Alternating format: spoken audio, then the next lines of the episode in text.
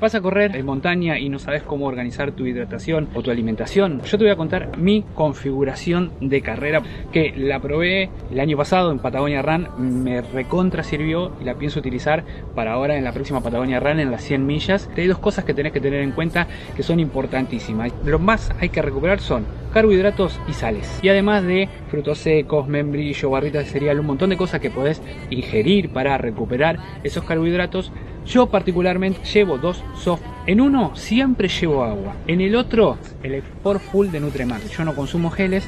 Esto es un hidrogel que lo diluís en medio litro de agua, lo vas consumiendo durante la actividad y además te brinda 80 gramos de carbohidratos, más del doble de lo que te brinda cualquier gel del mercado. Lo otro importante, que es lo que hay que recuperar, son las sales. ¿Cómo lo recupero? ProSal, las cápsulas de sal de Nutremax.